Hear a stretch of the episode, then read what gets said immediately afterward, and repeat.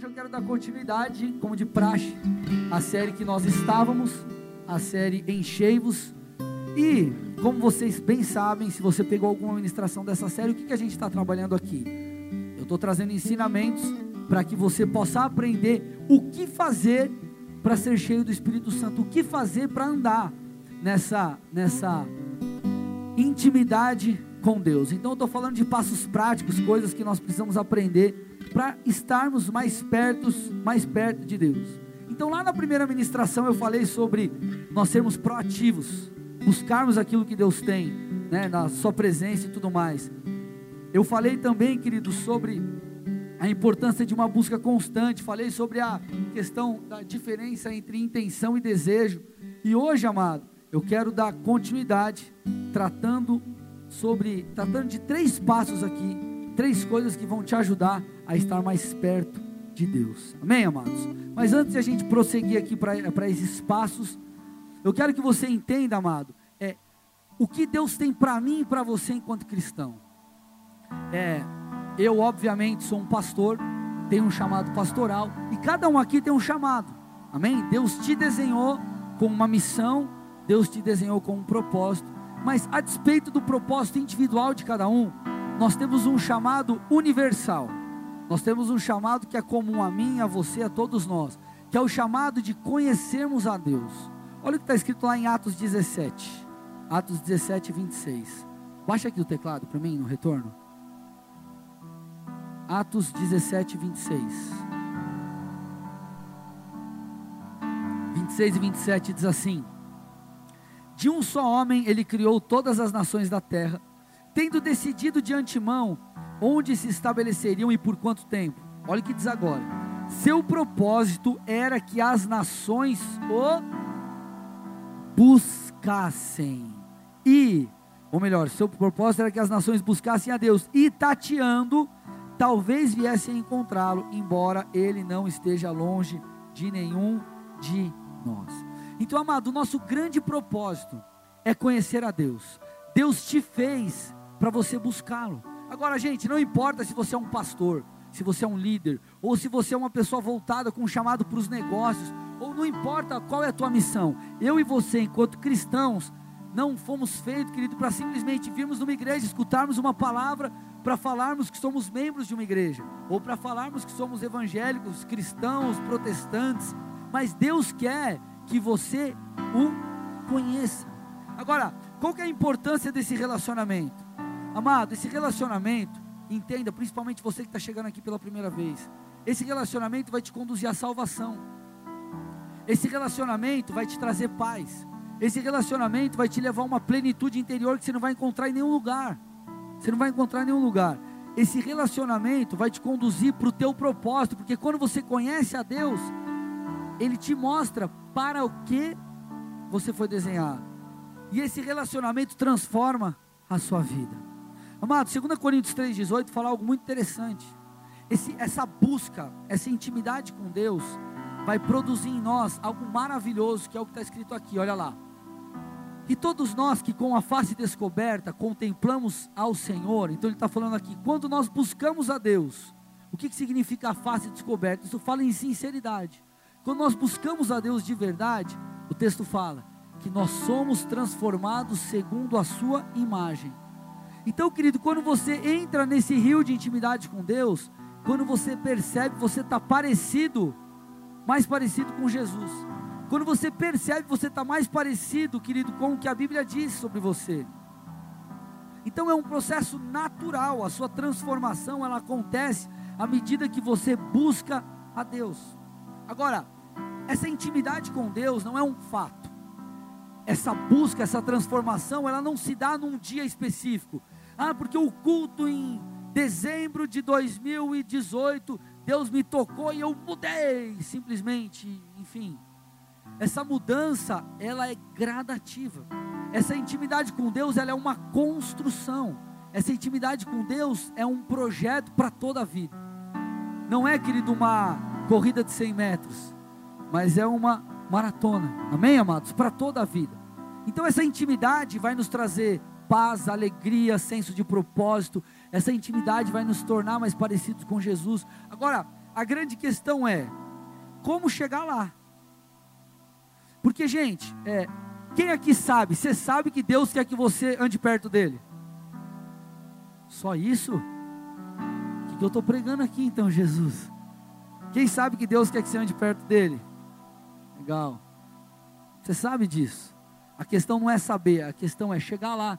Porque tem muita gente, querido, é incrível, porque vida com Deus é, é o primeiro passo para uma vida cristã. Só que é o que as pessoas mais têm dificuldade. É incrível. Toda vez que eu prego sobre isso e faz um apelo, cara, quem está frio, quem está longe de Deus, a multidão corresponde. Então a questão não é saber que você precisa fazer isso. A questão é o que fazer para chegar lá. E é isso que eu quero trabalhar com vocês. Três passos aqui práticos, três coisas que vão te ajudar. E se você entender e colocar em prática, você vai chegar no final de 2019 e tua vida vai estar completamente transformada, ou melhor, muito antes. Amém? Então você está na hora de fechar para balanço e fazer 2019 diferente, talvez do que foi 2018. Amém, amados? Então, primeiro passo, primeira coisa para você avançar nessa intimidade com Deus é entender o seu estado atual. Entender o seu estado atual. Abra comigo lá Romanos 12, versículo 3. Aumenta um pouquinho o retorno para mim aqui, por favor. Pode aumentar os dois, tá? Entender o seu estado atual. Preste atenção, gente. A gente vai construir algo aqui. Não, não, não desconecta. Que a gente vai, vai edificar algo bem legal aqui. Olha o que está escrito lá, ó. Com base na graça que recebi, dou a cada um de vocês a seguinte advertência: não se considerem melhores do que realmente são. Antes, sejam honestos em sua autoavaliação, medindo-se de acordo com a fé que Deus nos deu. Gente, Paulo aqui escreve essa carta à galera de Roma, aos irmãos de Roma. E o que, que ele está falando aqui? Ele traz uma advertência, ele está falando assim, ei galera, não se considerem melhores, melhores do que vocês realmente, ou de quem vocês realmente são. Paulo está falando assim, ei, olhem para dentro de você, olhem para dentro de você aí, faça uma autoavaliação honesta. Olha para a tua vida de intimidade com Deus e fala, cara, minha vida está assim. Olha para você, não você para você mesmo, mas olha de fora. Porque qual que é a nossa tendência quando nós olhamos para nós mesmos? É dar justificativas para as nossas falhas, sim ou não? Quando é o camarada que não está buscando a Deus, você fala, irmão, mas você tem que arrumar um tempo para buscar a Deus. Aí se é você, o que, que você faz? Não, mas veja bem. Sim ou não, gente? Fala a verdade. Hã? Acontece assim. Então, sai, de, sai do seu corpo. Nossa, misericórdia, pastor. sai do corpo, cruz escreve. Sai de cena. Olha como se você estivesse aconselhando você mesmo. O que, que você falaria para você? Qual é a sua autoavaliação sincera sobre o seu atual momento com Deus? Agora, por que, isso é importante? Porque, amado, toda e qualquer mudança, passa pela conscientização daquilo que nós precisamos mudar. Ninguém muda simplesmente porque acordou e falou: ah, hoje eu vou mudar. Você muda porque você fala, cara, eu preciso mudar. Criou uma consciência. Porque a tendência do ser humano, querido, é andar numa zona de conforto. Isso não é bom, mas é uma tendência. Por exemplo, quem aqui você, antes de você entregar sua vida para Jesus de verdade, você veio, frequentou alguns cultos. Você foi uma, duas, três, quatro, cinco vezes, sei lá. Até que um dia você resolveu entregar a tua vida a Jesus. Quem foi assim? Levanta a mão bem alto, deixa eu ver. Legal. Alguns acontecem no primeiro momento que escutam a palavra, outros, outros numa outra situação. Mas, querido, independente se você é, entregou sua vida para Jesus no primeiro, ou no quinto, ou no décimo culto, quando que você se entregou a Jesus? Quando você se deparou, o Espírito Santo te mostrou a tua real condição e você falou assim: mano, tô feio na foto. Se eu continuar assim, eu vou pro buraco, pro buraco eterno. Eu preciso de Jesus. Minha vida está uma desgraça, não é verdade, amados? Você falou, eu preciso desse Deus, então. O seu estado atual, quando você percebeu como você estava, quem você era, como você estava caminhando, você então se moveu em direção a algo. Então toda mudança passa necessariamente pelo reconhecimento do seu estado atual. E eu te pergunto, meu irmão e minha irmã, nessa noite, que pé está, em que pé está a sua vida com Deus? Se você fosse dar uma, uma nota de 0 a 10 nesse ano, para sua intimidade com Deus, que nota você daria? Responde aí para você mesmo, que nota você daria?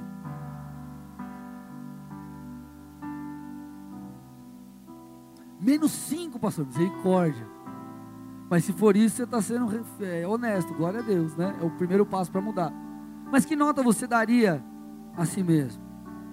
Faça uma análise fria, mano. Se coloque no lugar de Deus. Então eu falei assim, eu falei, cara, eu vou me colocar no lugar de Deus para ver, para tentar entender como que Deus veria a relação de uma pessoa com Ele. Então me coloquei no lugar de Deus e algumas coisas começaram a vir à minha mente. Me coloquei no lugar de Deus e falei: o que Deus espera de uma pessoa que fala que ama Ele? Vamos lá, cheguei a algumas, eu com os meus botões, cheguei a algumas conclusões. Eu, enquanto Deus, vou me colocar no lugar de Deus. Eu, enquanto Deus, espero que a pessoa que diz que me ama passe tempo comigo. Faz sentido isso? Em leitura da Bíblia, em oração. Eu espero que essa pessoa não apenas passe tempo comigo, mas eu espero que essa pessoa deseje passar tempo comigo. Eu, enquanto me colocando no lugar de Deus, eu espero que essa pessoa, quando ela tiver dificuldade, ah, puxa vida, estou meio assim, será que eu me esforço um pouco mais ou não para estar com Deus? Eu espero, já que eu sou senhor dessa vida, já que eu sou tão importante assim, eu espero que essa pessoa abra mão de tudo que é necessário para me buscar, porque eu não sou importante, eu não sou o primeiro. Eu espero que essa pessoa abra mão ou não dê desculpas. Ah, eu estou cansado, ou eu não tenho tempo, ou qualquer outra coisa assim, porque eu sou Deus.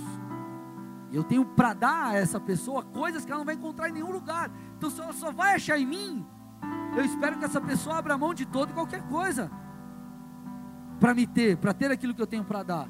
Eu espero para aquela pessoa que diz que me ama, que ela frequente os cultos. É, é o mínimo. Faz sentido o que eu estou dizendo, amado? Agora, todas essas coisas, se você fosse responder, você diria que sim, que você tem feito isso? Você diria que você tem buscado a Deus? Que não só tem buscado, mas tem desejado? Você diria que naquele momento, querido, que você está meio cansado, você fala, cara, não, eu vou me esforçar para estar com Deus? Eu não estou querendo colocar um fardo nas tuas costas e falar que você é culpado de estar cansado, não é isso. Mas se toda hora você está cansado e você nunca escolhe estar com Deus, alguma coisa está errada, Ele não é prioridade na sua vida. Porque cansado todo mundo vai estar, a gente sempre vai ter uma vida corrida, quanto mais o tempo passa, mais corrido fica. Faz sentido aí, amado? Então será que você tem feito isso? Cara, eu estou sendo constante nos cultos, eu estou sendo constante na leitura da palavra. Qual é o seu estado atual? Porque, amado, quando você tem essa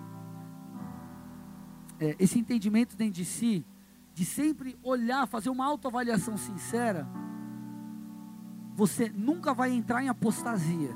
Presta atenção, isso é muito importante. Você nunca vai entrar em apostasia. O que é apostasia? Frieza espiritual. Se você faz uma avaliação sincera, você pode passar por um momento, tipo assim, deu aquele baque, mas você logo se levanta. Então eu passei por fases, querido, em que eu me vi frio, mas por eu ter essa consciência de falar, cara, eu vou olhar para dentro de mim, e eu vou fazer uma autoavaliação sincera, por eu fazer de fato isso, eu não permanecia naquela condição. Eu não permanecia naquela condição.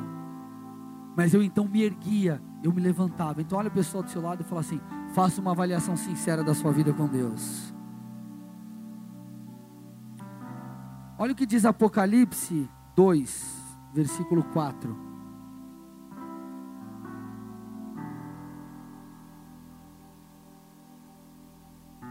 Olha lá, os versículos 4 e 5, olha o que diz.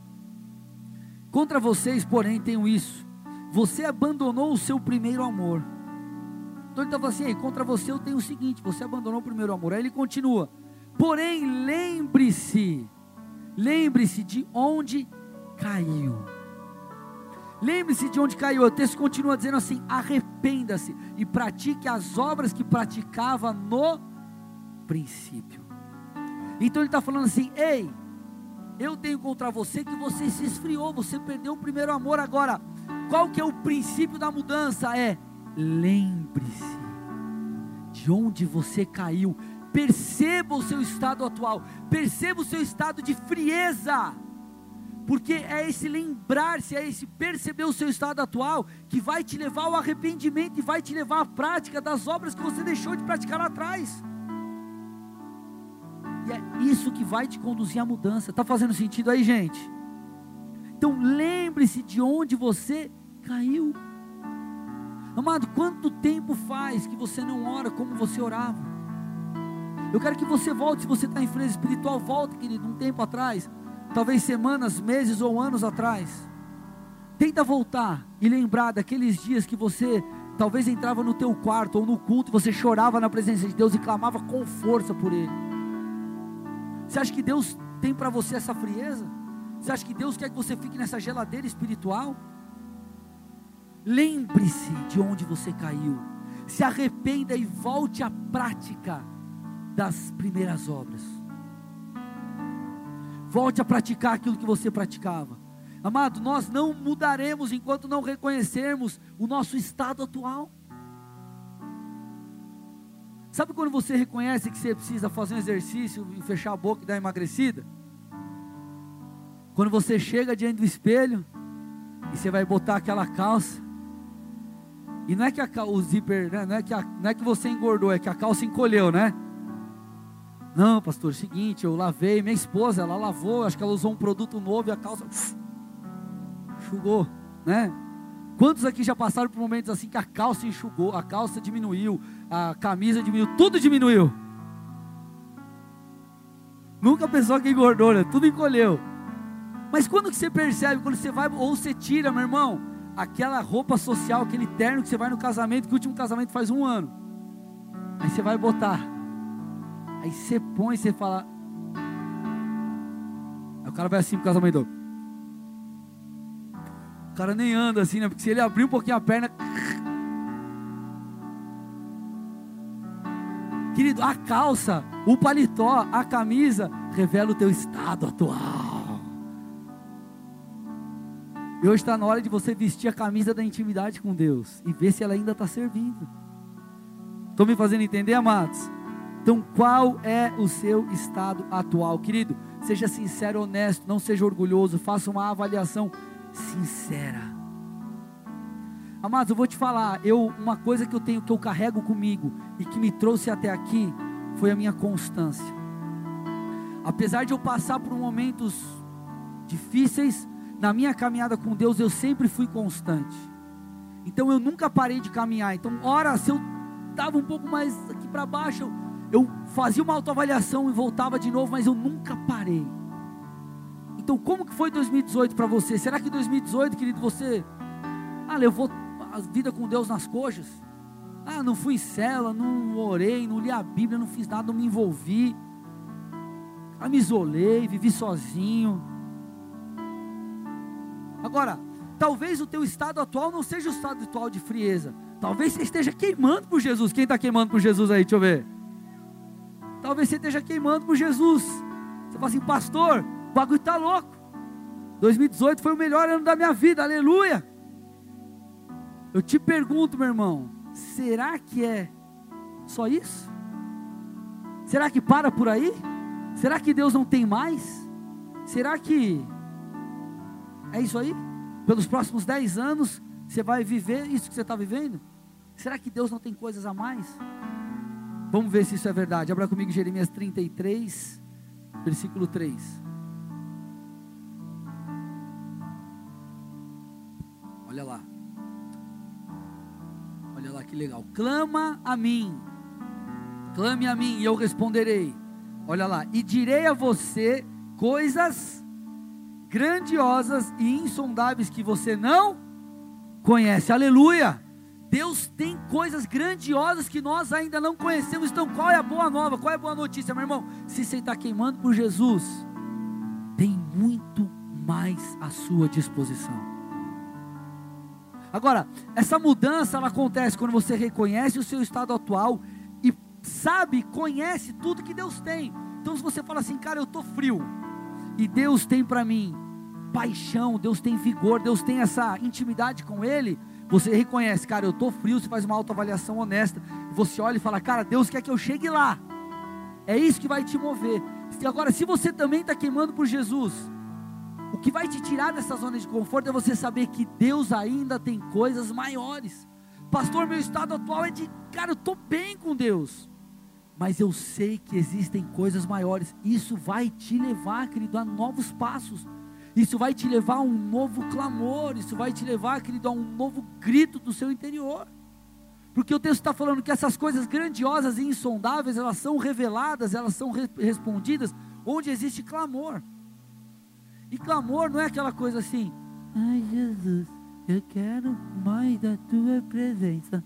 E você é muito legal. Eu quero estar mais pertinho de você. Não, tô, não, é teu, não é que o teu tom de voz não pode ser assim. Mas clamor fala de algo intenso. Se você está, cara, esse, esse teu tom de voz é intenso, né? Algo que vem lá dentro está queimando e você fala desse jeito, tudo bem, mas geralmente, como é um clamor, Senhor, eu preciso de mais de Ti. A Tua palavra diz que existem coisas maiores, insondáveis que eu ainda não conheço, Senhor. Eu creio nisso, eu quero isso, eu desejo isso. Aí sabe o que você faz? Você entra no teu quarto, você começa a clamar. Você vem no culto, vem dois cultos, vem três cultos, vai na cela. Você fala, Deus, eu não estou satisfeito.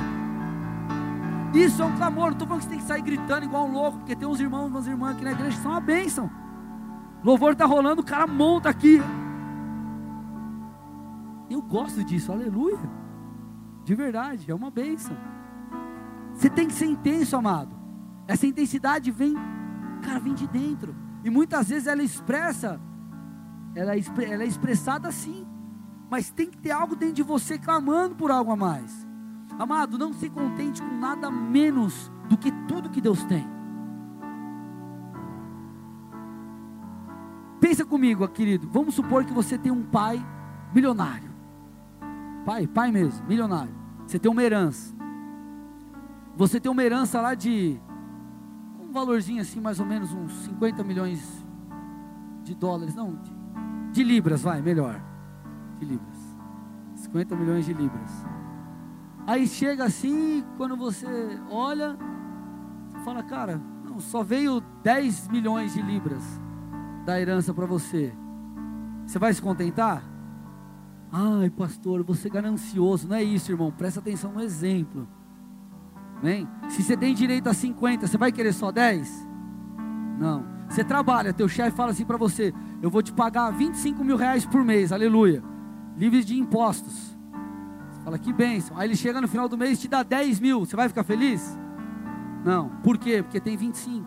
É a mesma coisa com Deus. Se Deus tem coisas maiores, para que, que a gente vai se contentar com migalha?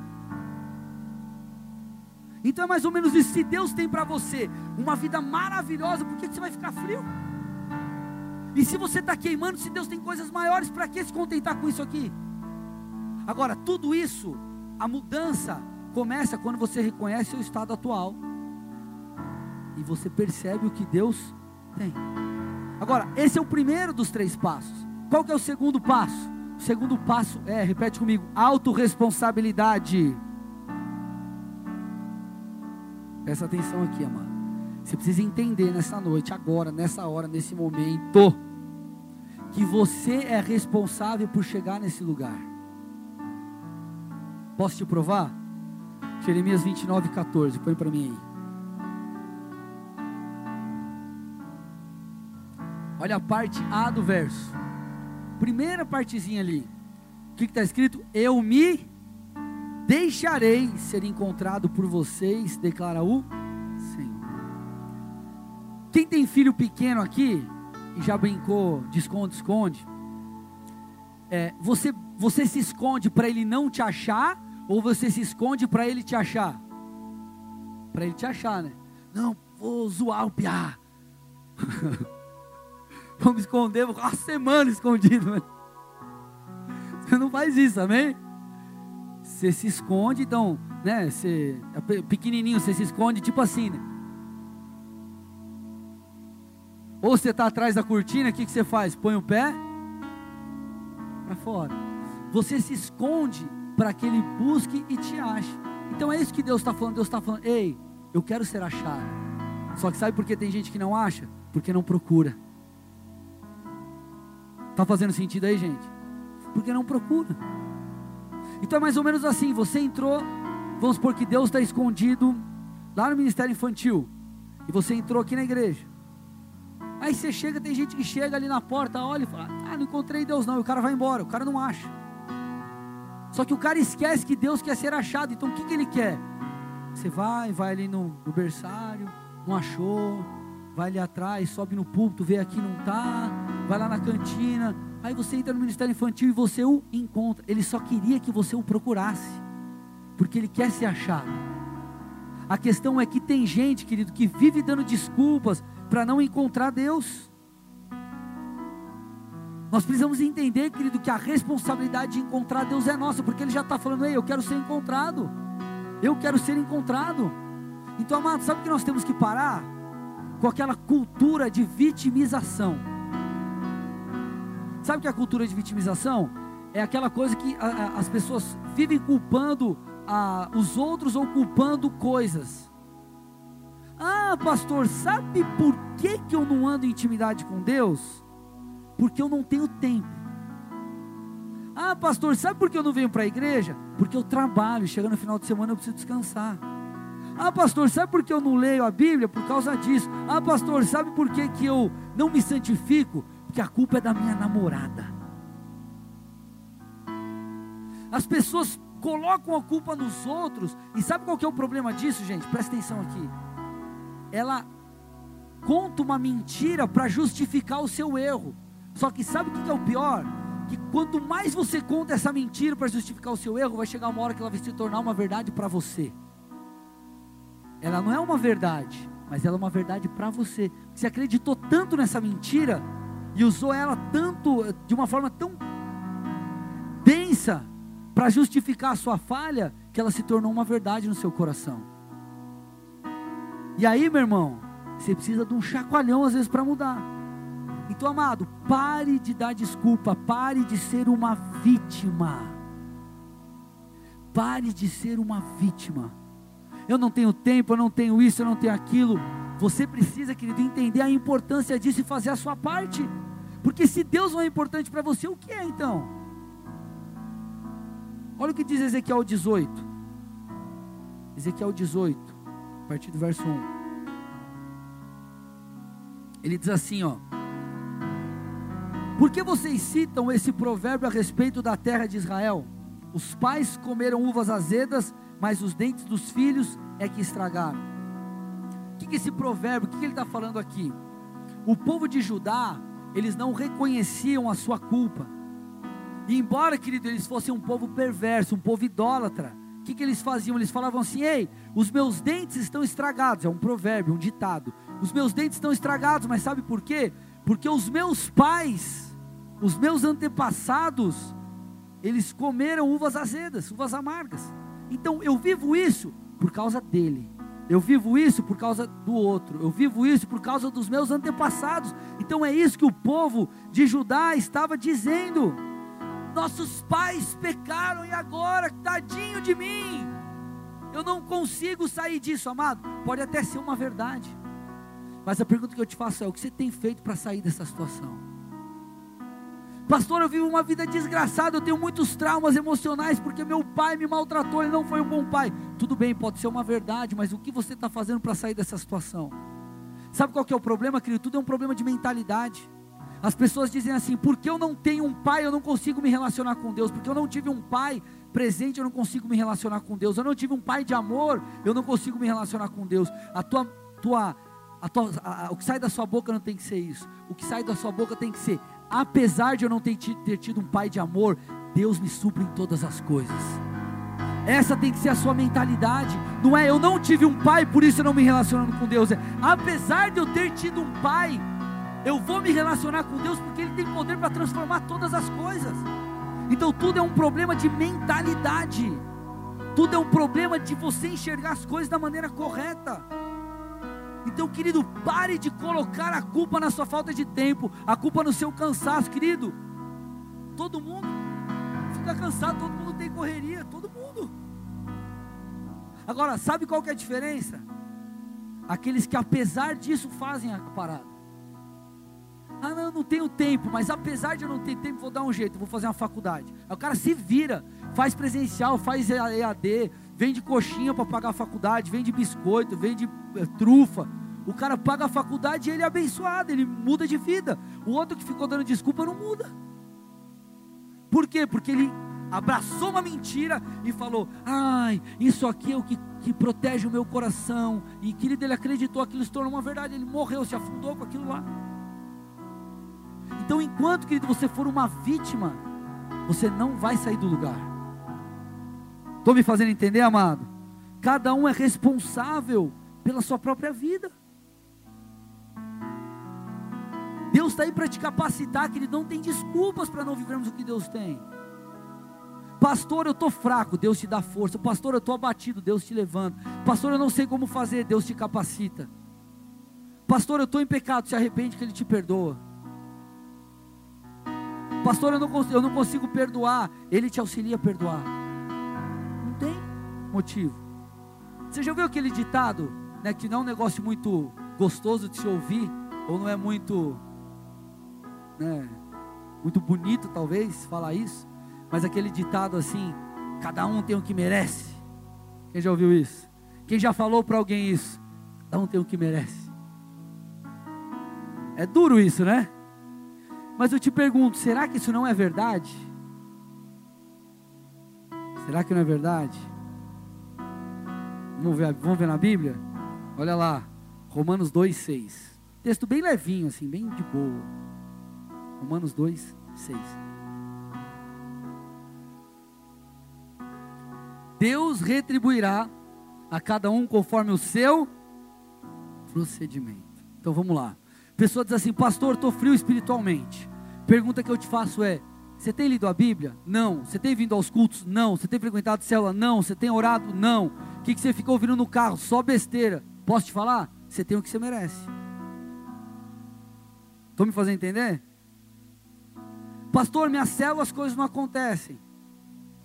Você tem lido a Bíblia? Não. Você tem buscado a Deus? Não. Você tem procurado se capacitar? Não. Você cuida das suas ovelhas? Não. Cada um tem o que merece que eu estou falando merecer, eu não estou falando isso no tom de acusação, eu estou querendo só te dar um chacoalhão para você perceber, querido, que aquilo que a gente vive é simplesmente resultado daquilo que a gente planta. Pastor, mas eu queria tanto fluir nos dons, eu não fluo. Você tem orado por isso? Não, então cada um tem o que merece. Olha a pessoa do seu lado e fala assim: cada um tem o que merece.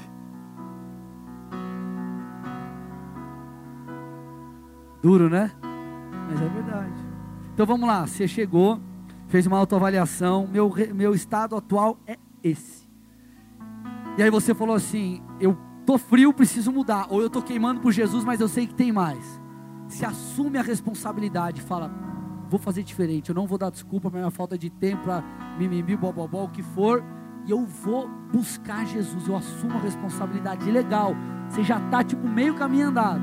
Você precisa entender mais, você precisa entender o terceiro passo.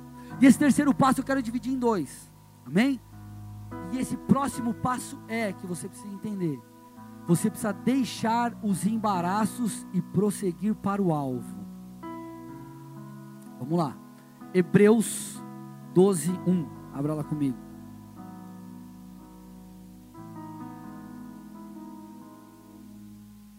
Hebreus 12, 1. Olha lá. Diz assim o texto: Portanto, nós também, pois que estamos rodeados de uma tão grande nuvem de testemunhas, aí ele fala dessas duas coisas agora que eu quero tratar com vocês. Deixemos todo o embaraço e o pecado que tão de perto nos rodeia, e aí ele fala: e corramos com paciência a carreira que nos está proposta. Então quero trabalhar essas duas coisas. Primeiro, deixar os embaraços. Querido, o que é um embaraço? Embaraço é tudo aquilo que te impede de buscar a Deus. Amado, não adianta você reconhecer o seu estado atual, assumir a responsabilidade, Mas quando você vai correr, tem algo te prendendo. É um embaraço, tem alguma corda, tem algo te travando. Você não vai. Você sabe, cara, meu estado atual é esse. Eu tenho que chegar lá. Deus tem isso para mim. E eu assumi a responsabilidade. Deixei desculpas. Eu quero ir. Só que tem algo te prendendo. Você não vai conseguir chegar lá. E sabe qual vai ser o resultado disso? Frustração. Porque você sabe o que Deus tem. Você está se esforçando para chegar, mas você não chega, você se frustra. E a frustração pode acabar com você. Então nós precisamos deixar os embaraços. E o embaraço é o que? Tudo que nos impede de buscar a Deus. Isso fala, querido, de distrações. Isso fala de coisas que roubam o nosso tempo. Querido, isso pode ser celular, pode ser rede social, isso pode ser tua namorada, isso pode ser qualquer coisa. Pode ser o futebol, não sei, qualquer coisa. Fala das distrações. João 10, 10, ele trabalha duas coisas muito legais. Que diz assim: Eu vim, o Senhor dizendo, para que vocês tenham vida e tenham uma vida plena, tenham uma vida abundante. Mas a parte A do versículo diz que apesar disso, o ladrão vem para roubar. Então Deus tem uma vida abundante para nós, Deus tem aquele lugar. Mas existe algo que nos rouba. Se o ladrão nos roubar, a gente não vai chegar lá. A gente não vai chegar lá. Então eu te pergunto, meu irmão e minha irmã, o que tem servido de embaraço na sua vida? O que tem te impedido de alcançar esse lugar em Deus? Porque lembra que o texto falou: você se arrepende, você, ou melhor, você se lembra de onde você caiu, estado atual, você reconhece, você se lembra de onde você caiu, você se arrepende, você volta a quê? A praticar o que você praticava, sim ou não? Então você está frio espiritualmente, você reconhece o seu estado atual, e o que você precisa fazer? Reconstruir a vida com Deus. Então, se você lê a Bíblia e não lê mais, você vai ter que voltar a ler, uma reconstrução. Se você orava e você não ora mais, você vai ter que voltar a orar. Você vai ter que construir tijolinho após tijolinho essa casa que caiu. Esse prédio que foi abaixo. Sim ou não, amados? Estão me fazendo entender?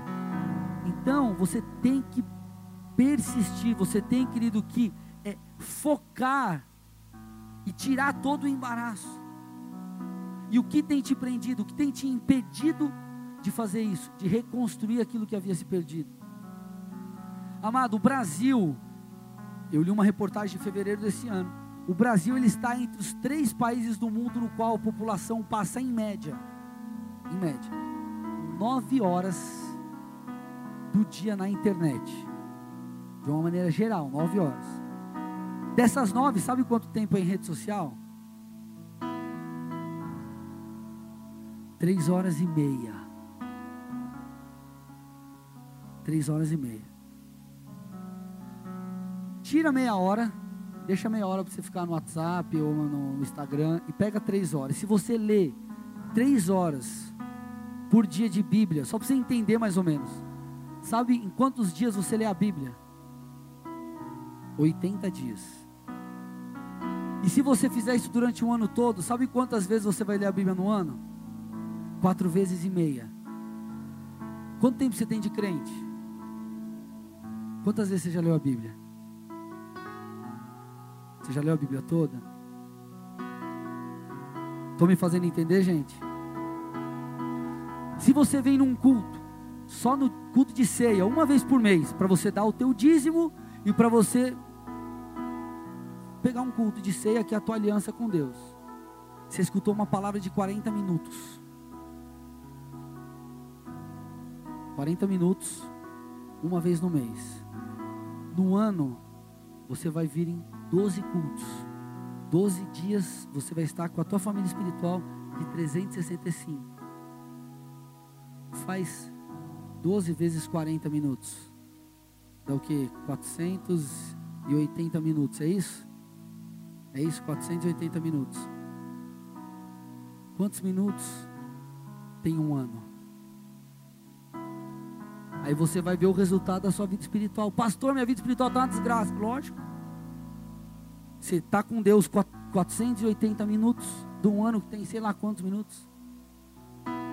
Você entende porque tem gente que não cresce em Deus? Então, amado, tudo diz respeito à gestão do seu tempo. Tudo diz respeito a você escolher. Não é emoção, é escolha. É escolher estar com Deus. É decidir abrir mão de coisas que não são importantes e talvez até de algumas coisas que sejam importantes, mas pode ser colocado no segundo plano. Eu estou me fazendo entender, amado? Eu não estou aqui colocando um fardo nas tuas costas. Eu não vim aqui como mensageiro de desgraça, mas eu vim aqui como um mensageiro de esperança te dizendo, querido, que tem coisas maiores em Deus, mas para isso você precisa assumir a responsabilidade para dar desculpa. Deixar os embaraços. Agora, a última coisa que eu quero trabalhar com vocês, além de deixar os embaraços, nós precisamos correr a carreira.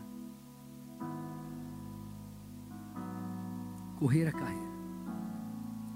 Querido, correr a carreira fala de perseverança, fala de você ter um foco consistente. E aqui eu quero falar não com você que está frio, eu quero falar com você que está vivendo uma vida, cara, apaixonada por Jesus. Lembra o texto que nós lemos? Que Deus tem coisas grandiosas e insondáveis que ainda não conhecemos. Tem um monte de gente frustrada porque não encontra esse lugar em Deus, não vive algo, coisas novas. Mas sabe por que não vive coisas novas em níveis maiores? Porque falta essa perseverança. Então, olha o que acontece com o cara, olha a dinâmica. O cara olha para a vida dele e reconhece o estado atual legal, estou queimando por Jesus, mas eu sei que tem coisas maiores. Então o cara já tem um objetivo lá. Eu vou assumir a responsabilidade. O cara fala: Meu, eu vou buscar Deus, eu deixo todo o embaraço e eu busco a Deus, eu busco a Deus, eu busco a Deus, eu busco a Deus. Só que aí, querido, chega um determinado momento que ele desanima. E porque ele desanima, ele não chegou lá. É lá na outra planta o lugar reconheceu o estado atual, viu o objetivo, assumiu a responsabilidade, tirou os embaraços e foi. Ele vai, ele vai, mas chega uma hora que ele para. Então ele não chega lá e ele vai se tornar também um cara frustrado. Mas ele não alcançou porque ele não perseverou. Deixa eu te dar um exemplo. Nós fizemos, acredito que foi o ano passado, um projeto de leitura da Bíblia em 99 dias, para ler a Bíblia em 99 dias, dava uma média de 14 capítulos por dia. Quem terminou? Um, dois, três, quatro, cinco, seis, sete, oito. Oito. De mil pessoas que a gente tem na igreja, mais ou menos. Oito. Quantos não começaram? Uma galera começou, mas nem todo mundo terminou. E posso te falar? Ficou frustrado. Estou falando uma mentira? Não. Mas por quê? A pessoa reconheceu o estado atual. Eu preciso conhecer a Bíblia. Deus tem mais para mim. Eu vou assumir a responsabilidade. Legal, tamo junto. Eu tiro os embaraços. O cara começou a ajustar o tempo dele. E ele foi, mas no meio do caminho ele parou. No meio do caminho ele parou. E muita gente não alcança coisas maiores em Deus porque para porque não persevera, porque não prossegue, porque não termina o que começa. O cara começa a ler um livro e nunca para. O cara vai numa célula e não vai mais. O cara vem no culto e não vem mais. O cara se propõe a algo e não termina. Querido, a tua mentalidade tem que ser: eu não paro até alcançar. Eu não paro até alcançar. Já falei muito para vocês sobre aquilo que se passa em Êxodo 19. Êxodo 19, querido, o povo já fazia três meses que tinha saído do Egito, sido liberto. E eles se deparam, chegam aos pés do Monte Sinai. Ali Deus fala com Moisés, Moisés sobe o monte, eles começam a trocar ideia e Deus fala assim para Moisés: Moisés, eu quero visitar o povo. Eu quero que eles tenham uma experiência que eles ainda não tiveram. O novo de Deus, amém? Quero me revelar. Só que ele fala assim: duas coisas precisam acontecer. Primeira, lavar as vestes, arrependimento. Segunda, estar prontos porque no terceiro dia eu virei. Sabe qual é o problema de muita gente? O cara se arrepende e o cara está pronto, mas por um dia. Sabe o que vai acontecer? Você nunca vai receber o novo de Deus, porque o novo vai chegar no terceiro dia. Você vê o povo, você vê ali os, os discípulos recebendo o batismo no Espírito Santo. Qual foi a ordenança de Jesus? Aguardem a promessa de meu Pai e porque eles aguardaram, eles foram tocados. E se eles não tivessem aguardado? Sabe qual é o problema de muita gente? O cara vai começar 2019, o cara vai começar 2019, o cara começa bombando. Aí o cara, janeiro, vem em culto, dois cultos, todo domingo o cara tá aí. Vem quinta também, o cara tá envolvidão. Chega fevereiro, o cara não vem mais. Carnaval. Aí o cara não vem mais. Sabe o que vai acontecer? Vai ser um eterno frustrado e vai colocar a culpa nas outras pessoas. Em alguém, na circunstância, e nunca vai mudar, nunca vai viver o que Deus tem. Por quê? Porque não perseverou. Reconheceu o estado atual, por isso que ele buscou a Deus. Entendeu o que Deus tinha. Se esforçou, assumiu a responsabilidade, deixou os embaraços, mas no meio do caminho ele titubeou, ele parou. E amado, eu quero que você entenda que a vida com Deus, o alcançar o que Deus tem, não é fruto de uma emoção. E muita gente começa e não termina porque começa na emoção. E o que Deus tem para você, você só vai alcançar se você decidir, não se você sentir. Não é sentir, uau, que coisa boa a presença de Deus, Deus me visitou em casa, uh! E o dia que Deus não te visitar? E o dia que você estiver mal, você vai buscar?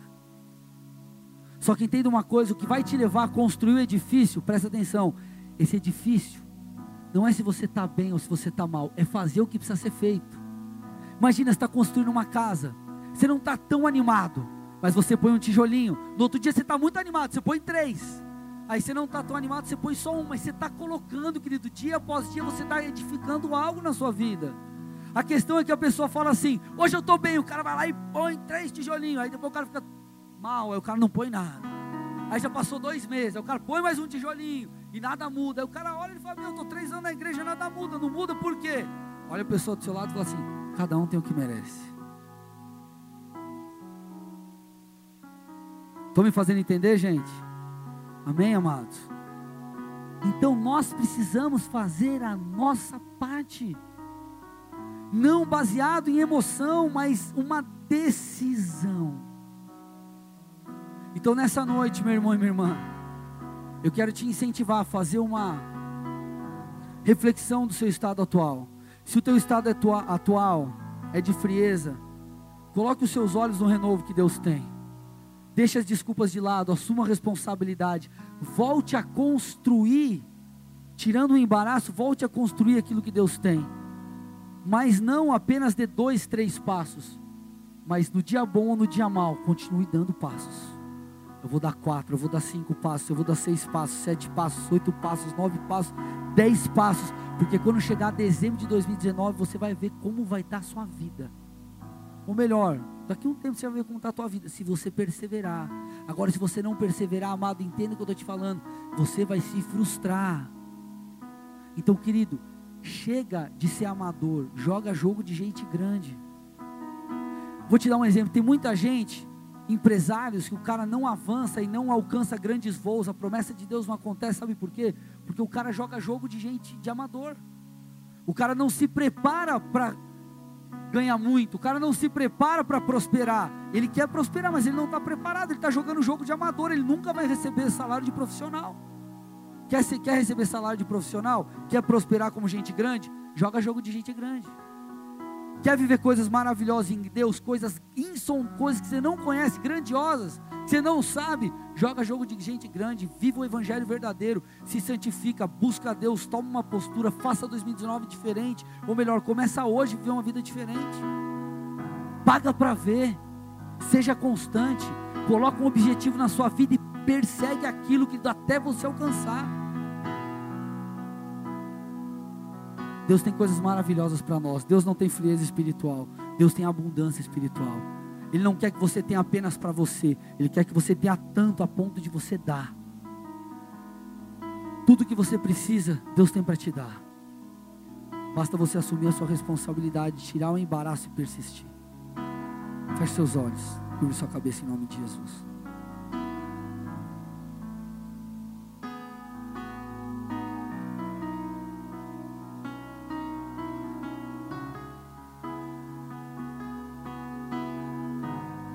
Quero fazer duas ou algumas orações aqui. E a primeira delas é por você que está visitando essa igreja pela primeira vez hoje. Você, querido, que ouvindo essa mensagem, você diz assim, pastor, eu percebi que esse Deus é um Deus de amor, ele é um Deus de perto e não de longe. Ele é um Deus que quer, ele é um Deus que quer estar tá perto de mim.